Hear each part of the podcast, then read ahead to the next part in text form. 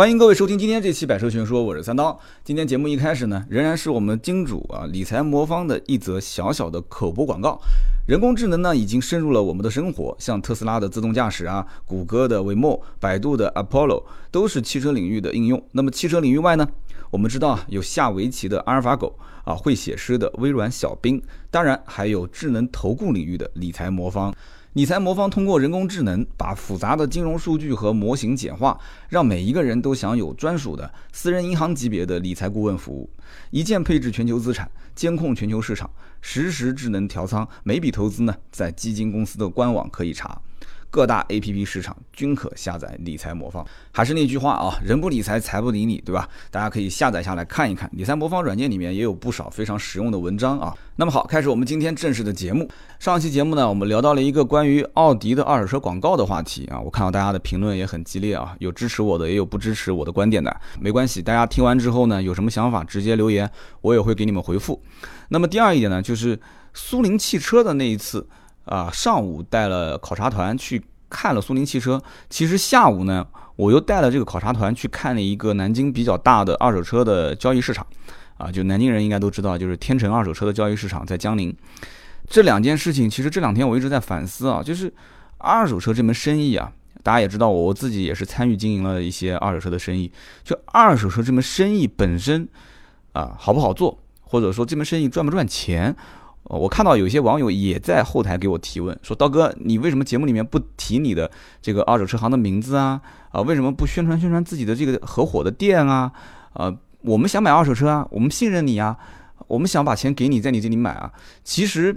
说实话啊，因为大家知道我节目本身也有被充值的啊，有一些金主充我的钱，然后完了之后想帮他的新车品牌做宣传，那我始终认为这是帮单一的品牌。站个台，仅此而已，就是帮他宣传宣传，上了一个新产品，对吧？或者是最近推了一些新活动。自古以来，有流量的地方有一些广告都很正常，我觉得啊。但是我有观点的一些节目，周三、周六的节目，你们还是可以去关注、去听嘛，不影响嘛。而且我会控制广告跟内容之间的比例。那么如果说要是把这些线下的这些店面的这个广告放到节目里面来，结合内容一起宣传，那这个节目的性质就完全变味儿了啊，完全变味儿了。因为大家都知道，我自己的。独立的周三、周六节目内容是以观点为主，就是我可能对于车辆的一些观点、行业的一些观点、我自己的一些看法，这完全是就于我个人的一些脑海里面产生的一些思想传递给你们，而不是说我就完全为了说要把大家、把听友导成一个我的客户，再把它放到线下去变现。跟这个东西没有半毛钱的关系，所以内容还是内容。如果要是真的是结合什么车行去宣传的话，得不偿失啊！我至少目前来看是得不偿失啊。以后有没有更好的一些玩法？那这个以后再说。到目前来看，我觉得做内容就是安安心心的做内容。我对于什么样的一些汽车圈的事情有什么样的看法，你们有什么问题问我，我把它总结下来之后分享给你们。你们觉得说，哎？还是比较认可的，那就继续继续支持我的节目，对吧？如果觉得不认可的，骂我两句其实也没关系。而且再说一句，我的节目的下方评论我从来不删。你看我最近有几期节目被骂成狗，对吧？人身攻击那些我都没有删。你说我会删你的评论吗？就你如果是反党反政府的评论，有的时候是系统自动闭屏掉的，但是我是肯定不会删。还有就是你网络问题，如果你要是骂我这一句没发出去，你不行你就切成四 G 网络再发一遍嘛，对不对？你可能是 WiFi 信号不好。对吧？你多发两次没关系，你骂我其实也是爱我啊，所以这一点呢，我还是看得比较开。今天这期节目呢，我们聊的是关于二手车这门生意啊，就前两天关于奥迪二手车广告，包括上次去考察南京的这个天成二手车市场，就带这个团队去，我还是比较感慨的啊，还是比较感慨的。有网友也问说，是这个二手车生意啊，它到底有多赚钱？他说我现在就想跟兄弟们一起合伙去开个二手车行，我想做这门生意，说我手上有点闲钱啊。我呢，当时也不好意思问他，因为这东西比较隐私。我想问他，其实就是你现在手上有多少钱啊？你想你想做多大的二手车的生意？这二手车的生意想问能有多赚钱？首先你得先摸着良心问问自己多有钱。有人讲说，那我要那么有钱，我还做什么二手车？的确啊，有的时候我也想不通这件事情啊。很多二手车行的老板。钱都是自己的，那那你看他的车行就是随便估一估啊，他的车平均车价大概在四十万到五十万，它整个的这个这个门店里面大概长期的每个月的保有库存量应该是在三十台左右，五十万的车十台五百万，三十台一千五百万，有人在想，这一千五百万的现金啊，一千五百万的现金直接放银行理财，我每个月不吃不喝，我直接拿这个钱就不用上班了，是不是？很多人是不是这么想？但是对不起，这个二手车行的老板他是有理想、有抱负的年轻人啊，对吧？他拿着一千五百万就宁可换成三十辆车啊，甚至于这三十辆车有的赚有的亏啊，忙活了半天，结果一年到头算下来说还不挣钱。你放到银行理财，你想一千五百万放放银行理财，放一年能理多少？基本上一百万放银行理财的话，理个四十天左右，基本上也能有一个差不多五六千块钱了吧？啊，有人讲说，哎，刀哥你怎么一百万理理理财理个四十天算的那么清楚？啊，这个这个我是提前是上网查的啊。有人讲你刀哥你不要解释了，我都知道，我懂，我不说了。啊，就对我上网查的，我上网查的啊，大概就这么个情况。你想一千五百万放银行一个月，就光是理财能拿多少钱啊？就大几万块钱，你想想看，什么个概念？大几万块钱真的是不用上班了，还搞什么车行 什么的？但是不是这样子的，对吧？真的不是这样子的。所以很多人就是你没到那个境界啊，就是你还没说有钱到手上有一千五百万的纯现金。有人讲说北上广很多城市就一套房就可能好几千万，这两个概念啊。你说这些开二手车行的老板没房吗？家里面都有房，肯定都不止一套，有的都是。但是他还能掏出一千五百万的现金啊，他去就做这门生意。而且这个生意这一千五百万仅仅只是那么二三十辆车的库存，这还不含房租，还不含这些就是七七八八的一些包括人员费用啊，这些水电费啊，还有一些打点各个行业的费用，这都不算啊。所以说这个就是关键的点啊。我个人认为二手车这个行业是一个属于叫资金密集型产业。有人可能学过经济学，会说刀哥你讲的不专业啊，这个行业才几个钱，还资金密集型行业？资金密集型行业是什么？资金密集型就属于啊，像钢铁、石油化工这些，那都是。可能就几十个亿、上百亿的啊，那都是投资非常大的，而且有很多就可能私人都干不了。可能呢规模是没有那么大，但是真的你听我讲一讲，它真的是有点像资金密集型。因为资金密集型的这个产业呢，它的这种资金的周转率会比较慢，而且它的这个产出的东西相对来讲会比较占用资金，而人力的成本相对少一些。其实二手车就是这样子的，每一家二手车行里面的这些车子，你想四五十万、五六十万就是高端一点的，甚至。再顶级一些的，有的都是上百万、几百万的车，那一放就是放个几十辆，就是而且长时间这车要卖不掉的话，它还不能变现。你除非你要想急于变现，你就得亏本卖，这投入成本相对比其他买卖要大一些，啊都不小，而且周转率不高。有的时候投进去的钱呢，啊产就产出的钱，其实你看好像是赚，但是忙活了半天发现账本上是赚钱的，就跟开饭店很像，就你算来算去，最后发现就账上是赚钱的，但是你看不到现金。你为什么看不到现金？其实很简单嘛，就是因为你虽然是赚了钱了，但是你账上的现金不停的还在收车，你还在不停的收车，赚点钱再收车，收了车卖出去可能亏了钱，亏了钱再收车，收了钱收了车再卖，卖了又赚了一点钱，就它一直是不停的在循环，在收购、销售、收购、销售的这个过程中，你如果不收车，那你就直接影响到你的实际利润来源，就很能理解吧？你仓库里面十辆车跟仓库里面三十辆车。那首先，你的风险的平摊比例就不一样。你十辆车，你如果同样是五辆挣钱，五辆不挣钱的话，那你可能你亏的可能性更大一些。但如果你是三十辆车，你十五辆挣钱，十五辆可能不挣钱，但你可能赚的概率更大一些。这个我不知道怎么去帮大家算这笔账啊。但实际情况就是这样，就你车越少，你亏钱的概率可能越高。但是前提条件是你还是一个车源的来源，就是你的价格成本。当然你说那四五辆车，每一辆都是绝对低的价格，远远低于市场行情收购的。那你很牛逼，我非常佩服你啊！但大多数是不可能的。现在这个年代，你想说，啊，你说你去忽悠一个客户啊，让他把这个车根本就是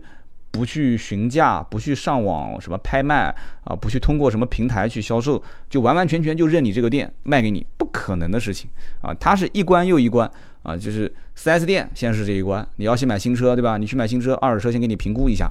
然后不停的给你打电话啊，说你什么时候过来买啊？不行，我新车给你再优惠一些，不手不行的话，二手车再给你价格重新再再再再定一下，4S 店给你评一下啊，对吧？然后呢，你很快电话号码就可能被共享了，共享出去之后呢？很多拍卖平台打电话说，我们是全国拍卖，当天可以拍卖，当天一个小时还是三十分钟就给你出结果，啊，就给你排个最高价，甚至于啊，包括那些什么个人卖个人二手车的平台，也会给你打电话说，我们是没有中间商啊，就给你个人之间交易，你能不能挂在我们网上卖？所以最终导致于现在二手车的车商收车成本都非常高啊，所以网络呢，虽然把互联网的这个价格啊。就变得更加的透明了。但是整体来讲，其实我个人觉得是把二手车的价格炒高了，特别是准新车的价格，已经是几乎有些车都炒到了天价。前两天有个哥们儿问我说，ES 两百跟 ES 二五零啊，希望买一辆二零一五款的，不到两年的车，公里数不要超过四万，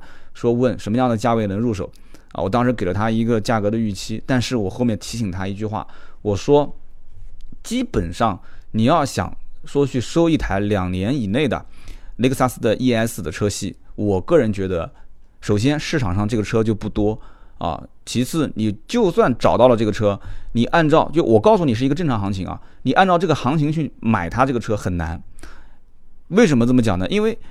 卖车的人，反正我至少收购雷克萨斯 ES 的客户，我会遇到的情况是什么？就是真正说准新车雷克萨斯的 ES，他要卖，这种人是真的真的是手上缺钱。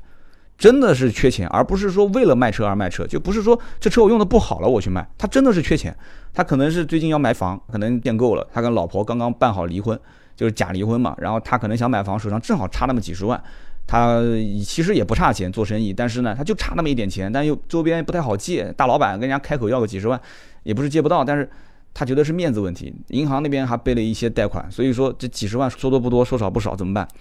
不行，就暂时性的先把自己的车给卖掉，对吧？亏那么几万块钱，但是你亏这几万块钱，你要把这房子给买了，这房子是升值的，所以我们遇到过这样的情况。但是你要说，就是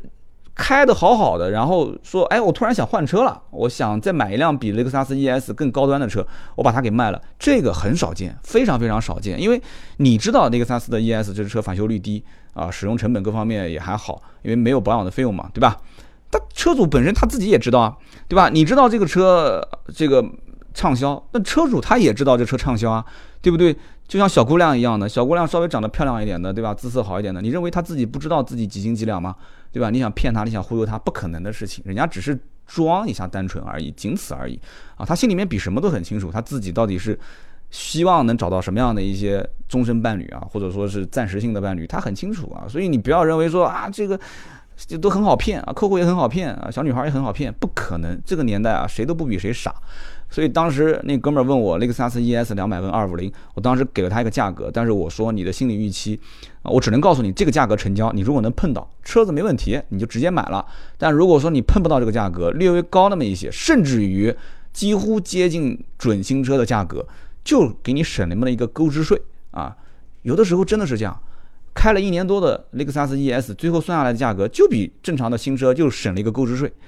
那那你说你是买还是不买？就便宜那么购置税一两万块钱，两三万块钱，那你说买还是不买？那有的人觉得说不值，那有的人觉得说值啊，我好歹还省了两三万。所以二手车这个行业，包括二手车的这一门生意，对于消费者来讲，其实我觉得在当今现在这个环境里面啊，准新车真的不一定是一个首选啊。我今天在讲这个话题的时候。呃，因为听我的听友大多肯定是买车的用户，而不是做二手车生意的一些老板和商人啊，所以我跟大家去强调这一点，真正值得购买的二手车，反而是那些就年限长一些的，可能是五年啊、十几万公里啊这些车，只要它的保养这个非常的正常，甚至是在 4S 店定期保养，然后维修呢最好是没有嘛，对吧？如果有，仅仅是一些小碰小擦，那这种车我是觉得是适合入手的啊，是适合入手的。那么。我们接着说啊，就讲这个二手车商。二手车商现在的这整个分类，我大致上分为这几种。呃，前两天这个奥迪的二手车广告，网上争议非常的大，对吧？但是呢，最起码把奥迪的这个在线的商城给炒火了。那我相信这个奥迪的在线商城的流量应应该是不会小，都已经上微博热搜了嘛。什么叫做品鉴认证二手车？我以前节目里面专门说过一次，就是。厂方会对于一些没有过任何的这个结构性的损伤啊，没有一些大事故的车辆，他会做一个相关的认证。那么这个认证通过之后呢，你像比方说奥迪品牌，他就给这个车啊授权它成为一个叫做品鉴认证二手车，他会给一个官方的质保。这个质保呢，它是可以全国联保的，但是它和新车质保还是有区别的啊。但是起码几个大件啊，像发动机、变速箱这些，它是有了那么一些延长的质保了。就相比较这些呃车商卖的车来讲的话，它这个质保的好处是什么？就是你最起码是被品牌方认可和授权，将来一旦要是出现一些这个发动机、变速箱的问题，你还可以到 4S 店跟他谈谈索赔啊、谈维修啊这些啊，都是可以走相关流程的。但是你要是在车商买，那你肯定没有这些售后保障嘛。这个品鉴认证也好，包括奔驰叫做新锐认证，宝马叫做尊选认证也好，这个认证我当时一直认为啊，这就是经销商或者说是 4S 店体系的一把尚方宝剑，一直剑都没有出鞘。我我当时就很着急啊！我当时二零一四年是六七月份离职，我当时那个时候离职就是以奥迪的二手车总监的身份离职的。说实话，我离职很大一部分原因就是不满当时的现状。首先，我觉得这个就是 4S 店的销售本品牌，就比方说奥迪卖奥迪的二手车，宝马卖宝马的二手车，我觉得是能赚钱的，而且能赚大钱。这个里面好多的用户啊。你要知道，好多用户到了 4S 店的这个环境里面，他的心理预期本身就是非常高的，就是他很多是来买新车的，所以他当时的预算也好，包括它的这个氛围，就是它会跟新车去对比价格的这种氛围都非常好。所以你那边如果出现了一台二手车是准新车，它立马就会跟新车价格去对比，你说是不是？那么这样的话，那二手车哪怕卖的再贵，它也比新车有性价比啊，你说是不是？但是二手车车商就没有这个优势。那么首先，二手车车商他在二手车的这个市场里面，那遍地都是同品牌的二手车，人家的价格可能啊，隔壁那家报多少钱？哎呦，他那个车年份还没有我新呢，对吧？他价格给你给贵了，我这个价格给你更低，就大家是纯粹杀价格，不谈服务的啊。4S 店好歹它还有一些服务。所以我当时觉得，就是这个认证二手车将来一定是能越做越好，而且它的利润是一定是可以超过新车的利润的。但是前提是什么呢？就是各大 4S 店它没有为二手车专门储备人才，就很多的一些人才都是临时从新车去抽调过来的，而且很多市场上的这些就是人才在什么地方？人才都在那些二手车市场里面，在那些商家的店铺里面，甚至老板自己就是人才，对吧？所以有一些车行，你看二手车。就 4S 店是什么？4S 店就跟二手车的车商合作，就直接让二手车车商的老板到这个店入驻。就以前在很长一段时间都是这样，就有的时候你到这家店去估车，然后看到这个老板的面孔，你结果到了二手车市场里面去卖车的时候，发现，哎，你你你你你你你不就上次在那个 4S 店给我估车的老板吗？老板笑说，哎，对对对对对，那个店的二手车都是我们收的。就有很长一段时间出现过这个问题点，但现在基本不是了。4S 店就是通过这一两年开始慢慢的储备自己的人才啊，但这也是对于那些车商一干二手车干个十年八年比起来，还是属于小学生阶段啊。这是一点。二一点呢，我个人觉得就是就是这个场地问题，就很多 4S 店早年根本就没有去建这些二手车的专门的销售场地。你像南京，南京有一家叫零星奔驰。我那天去保养的时候，我一看，哎呦，我的天！他把原来的那个场地啊，就雨花雨花的那雨花路那边的那个场地，就原来是一块地，现在旁边又租了几栋楼，就直接就建成了一个二手车展厅。我当时一看我就懂了啊，就他把售后维修保养和二手车放在一起，而且卖的都是奔驰的准新车，我就懂了，我就觉得这个公司就很聪明啊，就很聪明。你现在下血本，你把新车展厅跟二手车展厅。就是规模都差不多了，都已经是都差不多了。你二手车展厅一楼、二楼都能停二手车，哇，那你将来你这个业务是真的是越做越好，而且这东西是真的是能挣钱的，而且是真的比新车还挣钱。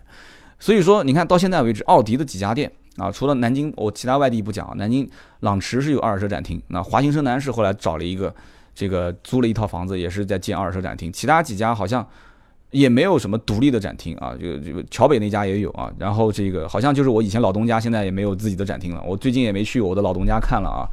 就所以我在想，就这个东西，全国各地真的应该是大力的推进，就是在 4S 店里面做品鉴认证的二手车展厅。所以整个二手车车商的分类啊，我觉得将来啊，就是 4S 店卖本品牌认证二手车的这个业务，一定是会越做越大。我今天把划线撂在这个地方，它将来一定是整个市场你。你就算是互联网再发达，你就算是线下的这些车商也好啊，你你卖的车再便宜再怎么样，但是总归是有一部分人，而且这个人群会越来越多，会越来越大，他会到 4S 店去认他那些经销商认证过的啊，有相应的质保的这些二手车。我觉得这个业务是肯定能长远发展的。那么除此之外还有什么呢？还有就是比方说啊，比方说像这个一些。名车行啊，名车行呢，我个人是分成两大类。第一大类是那种顶级车行。什么叫顶级车行呢？就是基本上基本上一百万以下的车几乎是看不见的。这一类的车行有，你比方说最典型，像杭州的有一家叫曙光名车啊，就就也不是帮他打广告了，因为这个这这个公公司估计也不需要我打广告，因为在圈内还是很有名的。曙光嘛，就他做的这个，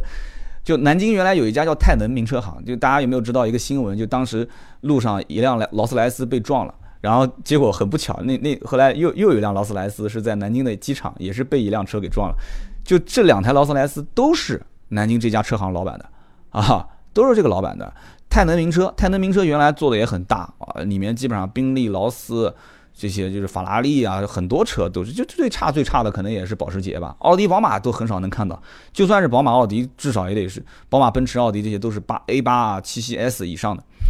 那杭州的曙光名车就是很夸张，曙光名车劳斯莱斯一排，宾利一排，法拉利一排，兰博基尼都是大牛，这些都是一排一排的。那你算算看，它有多少钱啊？就光看它的在库的这些车。你看他在库的这些车，你就知道了，就好几个亿啊！人家账上还躺着几个亿的现金，就除了几个亿的车以外，还躺着几个亿的现金，就是这么牛掰啊，就这么牛掰。所以说，这我就回到我刚刚前面讲的，所以我讲我说这行业真的是一个资金密集密集型的一个行业，但有的人不承认。你现在你去看一看，是不是这样子的？就顶级的名车行，它就是这样的，投资都是上亿的。啊，甚至上十亿的啊，就上十亿有点夸张了，两三亿，再往下就是一些所谓的名车行，经营一些什么奔驰、宝马、奥迪、保时捷啊、路虎啊，啊，偶尔也能看到一些什么玛莎拉蒂啊、法拉利啊。那这些车行的话，整个占用资金其实也不少啊，也不少，就是最起码两三千万肯定是得有的啊。你账上一千万肯定不够用啊，两三千万再往上走一点，可能上不了亿，但是几千万肯定是得要有，就纯现金啊，纯现金。那么这样一个情况下，这种名车行其实。一个呢是玩圈子，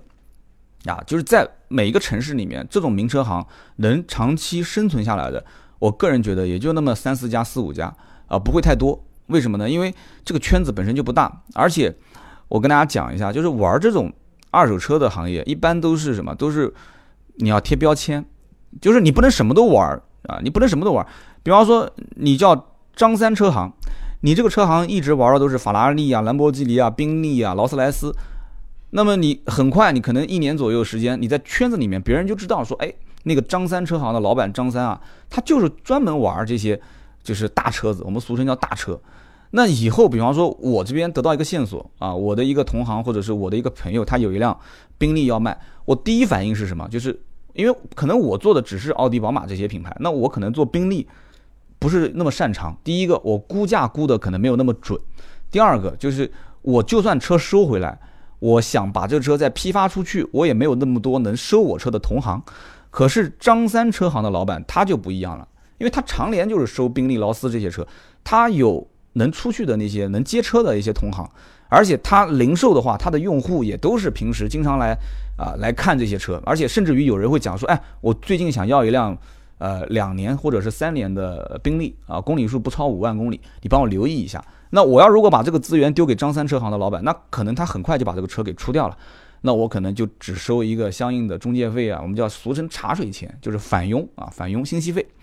那么因此你贴标签很关键，贴标签很关键，你不能什么车都做啊。你比方说我我要如果比方说我自己车行我做，我基本上就做奔驰、宝马、奥迪，那再往下的车就基本不会有人找我。比方那边出了一辆大众的车，有没有人打电话说，哎，刀哥，那个大众速腾你们这边给多少钱？哦，我说对不起，我们我们我们我们不做这个车。对吧？有些听友会问说，哎，我想问一下，我想买一辆这个十万块钱左右的，就是代步车。那我可能会说，对不起，我们我们可能不太擅长做这个车。但是有没有人做呢？有，我们身边就是合作的关系非常到位的一些，包括从我们店里面出去的一些小伙子，现在自己当老板了啊，人品很可靠啊，坐的车呢也都是这些，可能就是十来万的啊，就十几二十万的这些车，那很多啊。所以这就讲到了第三一类，第三一类就是属于就正常的。个体经营户啊，就大家都是个体经营户啊，就是类似像那种夫妻老婆店、小富即安的，就平时经营一些这种很常规的啊，什么 A 级车、B 级车啊，就普通畅畅销的一些 SUV 啊，对吧？大家都知道那些车嘛，哪些车畅销，随便说说嘛，对吧？就什么速腾啊，什么宝来啊，什么捷达啊，什么迈腾啊，什么锐界啊、汉兰达啊，就天天就倒腾这些车，反正就是什么车畅销，我就尽量就逮这些车收啊。有一些冷门车呢，我也收，但是收的价格尽量低一些。为什么要这样呢？就考虑到一个资金占用成本，就大家都这么玩嘛。就如果这个车很冷门，那么就两种可能性。就第一个，如果我手上有这个客户，或者我同行有这个客户，这车我可以收。我指的是冷门车，就非常冷门的车。就举个例子，比方说像纳智捷，纳智捷这车是什么行情呢？纳智捷这种车没行情。有人想说二手车怎么会没行情呢？真是没行情。你像以前我收过一辆纳智捷大七，那就是嘛。就按照行情来讲的话，估完价格也就是十三万，但是有个老板给到十五万，我当时觉得是你给错了吧？这这个车能卖到十五万吗？那老板说说你你你你你准备准备什么价格卖？其实他如果不说十五的话，我可能十三就给他了。但是后来反正还是比较到位啊，我说我给你十四万五，他也收。但收完之后，他卖了一个天价，为什么呢？就是因为这哥们儿之前就有人盯着他，问他要纳智捷，什么人认呢？就是福建那边人，因为这车本身就是那边产的车，就是福建那边的人，他就认纳智捷，哎，他就能对接到这样的客户。但是这种东西就是巧，包括像 mini 这种车，mini 说好不好卖？其实 mini 这个车也不好卖，但是有一些老板他手上就有人就等着要这个车，他就要 mini 啊，甚至于他就跟你指明了我要 mini one，我要最低配的。我就想装个逼，我就凹个造型，我就要最低配 mini one 啊，反正车况好一点，年限长也没关系。哎，那你正好有一辆车，你不敢玩，你觉得 mini 这个车在我手上，我可能要卖很长时间。但你出去询了一遍同行，同行说我要啊，价格给的，你给多少钱啊？然后我说给多少钱，嗯，我再给你还一还。哎，我觉得价格也挺合适，就给直接给他批掉了。所以说，整个的这个行业就是这样，就是你要想入这个行，或者说这个行业里面老百姓去买车。有的时候真的是这样子，就是你不但可以去跟车商看他现有的车，你也可以提出要求，就是说，哎，我就想要一辆啊，我的预算大概是五万块钱啊，然后呢，我就想要一辆像克鲁兹啊啊，或者是宝来啊啊，或者是呃英朗啊，或者怎么样怎么样，你可以提出你想要的车型，你让这个老板帮你留意一下啊，哪怕你付一点小小的这个这个定金啊，去去去表示你的诚意嘛，你说我。能不能定金找车？我就要这样一辆车，公里数啊，大概有年限。你自己当然前期你得大概懂一点点，就是这个车的市场行情应该是什么价格。那对方也很愿意帮你找，而天天泡在这些圈子里面，每一天手机朋友圈一刷开，都是同行在发的车。那你说，他比你找车，比你自己去天天顶着个这个这个大太阳出去在看车的话，那方便很多。你说是不是？而且现在基本上从基本上从七月份一直到九月份。啊，这个期间是二手车的一个传统的淡季，4S 店也好，包括我刚刚说的这些什么名车行也好，这些卖一些中低档车的一些二手车商也好，呃，进货量会相对少一些，仓库里面基本上都是排的满满当当的车啊，然后就出货的周期会比较慢啊，所以因此这个时候呢，我个人建议就是八九月份。就这个时候，我建议是不卖车，然后到了个八九月份啊，九十月份或者七八月份，你你就可以去跟一些车商可以还一还价格，说不定能谈到一个非常惊喜的价格啊，大概就是这样。那么我把刚刚讲有车商的一些划分也都说了，这里面说一个比较有意思的事情，就是有一些呢，这个玩二手车的人呢，他没有店，他没有这种自己的车行，因为你要是想租一个办公区，那你前面肯定要买车位。因为二手车在市场里面，你肯定是要买车位，一般一个车位可能一个月要千把块钱，那你要一个车位肯定不够嘛，你可能要五六个、六七个，有的有钱的可能要十几个车位。那各个城市不一样啊，有一些小城市可能便宜一点，这个成本是不低的啊。那有一些这个倒腾车子的人，他没有什么钱，他可能一个人或者两个人小合伙啊，就小小的合伙一下，啊，拼个缝啊，两个人拼个缝，你有二十万，我有个二十万、三十万，我们两个人就倒腾一些车。也可以，但这些人一般是怎么玩呢？一般都是，要不呢就是就是蹭啊，也不叫蹭，就是租别人的车位。就你比方这个车位一个月一千块钱，但是你你你你租多了，你可能有二十个车位，你反正也空着也是空着，那我就放过来，我你是二房东，我再少给你点钱，展示展示。有人如果要看这个车呢，我给你个底价，你也带着卖啊。如果你要觉得忙不过来，我自己就过来卖，我打个车开个车过来，我跟客户谈。有人这么玩，还有一些人是什么呢？干脆就在家经营，怎么在家经营呢？就把车停路边啊，反正就给十块钱一天或者怎样，就停路边。然后呢，上网去买那种不记名的手机卡。哎，这个为什么要这样干？很简单嘛，就是卖完了就不想再有那些啰里吧嗦的事情了。就是手机卡买完，每每就买那种小手机，甚至是。三卡三代、四卡四代，有没有见过？淘宝网上有这种手机，就一个手机里面能插三四张卡啊。但一般正常情况下，因为手机越来越便宜了嘛，一般都是一个手机卡配一个手机啊，就一个手机号配一个手机，然后在手机的背面写上啊这个车的相关的情况哪一年，然后呢没有事故啊，这个这个全部写好，哪怕他就是有一些碰碰撞撞的，他也会说没有事故，然后编一个故事啊，就是啊我我是小白领啊，我在上班，然后我这车为什么要卖？我是因为家里面要孩子了或者怎么样，然后一排手机，有些人可能会，呃，就比方说他没什么钱，但他手上倒了十来辆啊，可能小破车，一辆车可能就五六万块钱，他手上可能有个五六十万的现金。倒了那么十来台车，就是反正在家里面小区门口或者反正只要有地方停就往那边停，停完之后，这十来十来台车，每一台车配一个手机号，每一个手机号配一个手机放到家里面，自己有空自己接，自己没空就让家里面人接，因为手机背面已经把所有的情况都写得很清楚了啊，这台手机可能是叫张小姐，那台手机可能叫王小姐，那台手机可能叫李小姐啊，这台手机可能是。是小白领，呃，这个家里面想换车，因为生孩子，那台手机可能是因为啊，这车子呢，啊，某些功能确实用的觉得有点不够了啊，想想换车，空间不够了，想换车，反正就把理由全部编好，因为对方肯定会问嘛，说，哎，呃，张小姐，你为什么这车要换啊？就编好，卖完只要一见面，只要一谈好，只要一过户，一卖完，手机卡直接扔掉，啊，很多一些车虫会这么玩啊，会这么玩，这个我不知道该不该说啊，大家不知道知道知不知道有个软件叫阿里小号。有一些呢不想折腾的，就可以用自己的手机号去绑这个软件，叫阿里小号，应该是阿里公司做的。因为我看用支付宝的那个账号可以登录嘛，啊，用用用就是这个阿里巴巴的账号可以登录。这个账号你只要绑定它啊，它可以随机给你分配一个虚拟号码啊，比方说什么幺七七一二三四五六七八。有人看我直播的时候应该知道我曾经玩过这个，因为我我想跟直播的这个水友们互动。但是呢，我又需要有一些自己的隐私，就是我的手机号我不想公布，那怎么办？我说你们打这个号码，就很多人直接打电话，我手机就响。但我报的那个号码，就是因为当时绑了这个阿里小号嘛，就是一个虚拟号码，所以很多卖二手车的其实也在用这个东西啊，就是就虚拟号码，用完之后直接解绑结束就结束了。所以说这个讲了那么多啊，就是。二手车行里面的这个水呢，其实只是我说的冰山一角。有人讲说你爆那么多料，同行会不会恨你？其实他们应该不会恨我，为什么呢？因为整体来讲，现在但凡是做品牌经营的老板，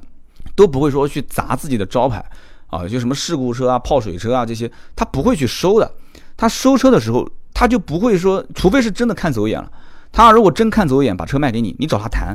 多数在当地经营了很多年的车行，他肯定会帮你解决这个问题的。你至少在我啊，其他城市我不敢讲，在南京我认识的这些同行，到目前为止我没见过哪一个，只要是打品牌的，有的甚至用自己的名字打品牌啊。我姓张，我张氏车行；我姓王，王氏车行。啊，我兄弟两个人叫什么？那我就叫什么什么兄弟车行。那打自己品牌经营的，我想也不至于说，而且做了很多年甚至十来年的车行，就为了这一笔订单骗你一个人。这不值吧？我觉得不值，所以说大多数还算是比较诚信经营的。但是，但是啊，再说一句，就是你想说跟二手车行的这些人去讲，说什么啊，我跟你斤斤计较，就车子有一点小毛小病，我要退车什么的，这几乎是不可能，这几乎是不可能。因为二手车这个东西交易交易完之后，如果没有，就是没有没有跟这个车的车况严重偏差，就比方说我说这车没事故，但是你说你看这车明显是气囊炸过的。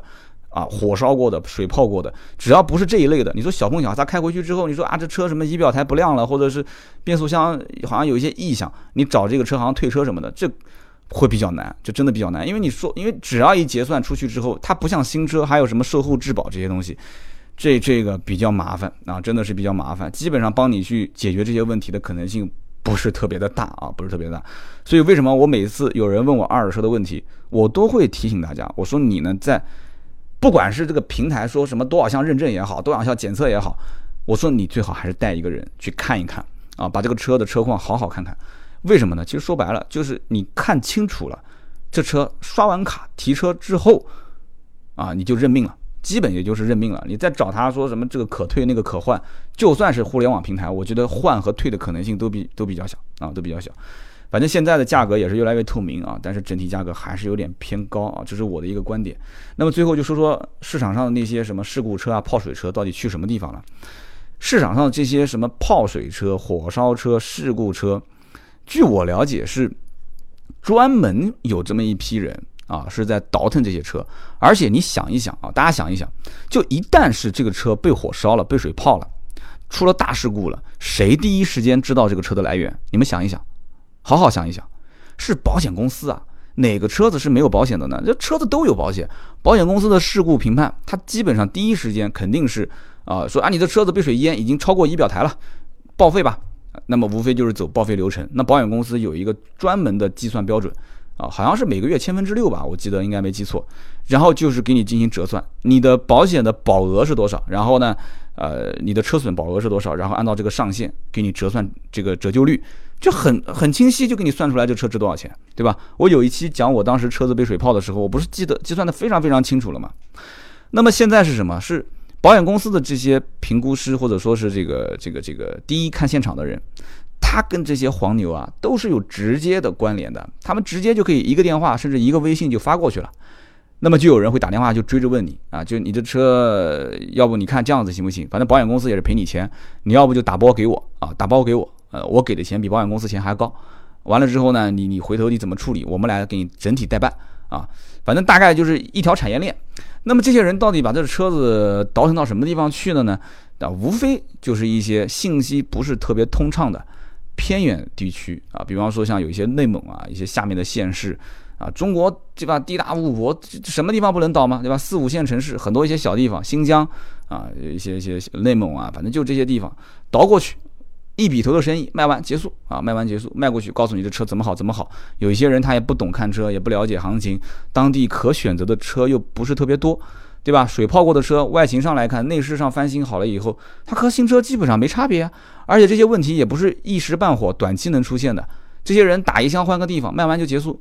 啊，但是在一些大城市、一二线城市，我觉得大车行里面一般很少能见到这些车，他们这些车都是直接处理掉了，就被这些倒腾这些泡水车啊、火烧车的人直接给倒腾出去了。其实二手车这门生意呢，可以说的好玩的事情太多太多了，我觉得每一个点都能说好多故事。你比方说啊，做准备翻新的啊，包括这个代办异地过户的一些黄牛啊，发生的一些故事啊，包括那些什么修复真皮座椅、修复仪表台、修复大灯。啊，甚至于这个给你清理发动机舱的那些、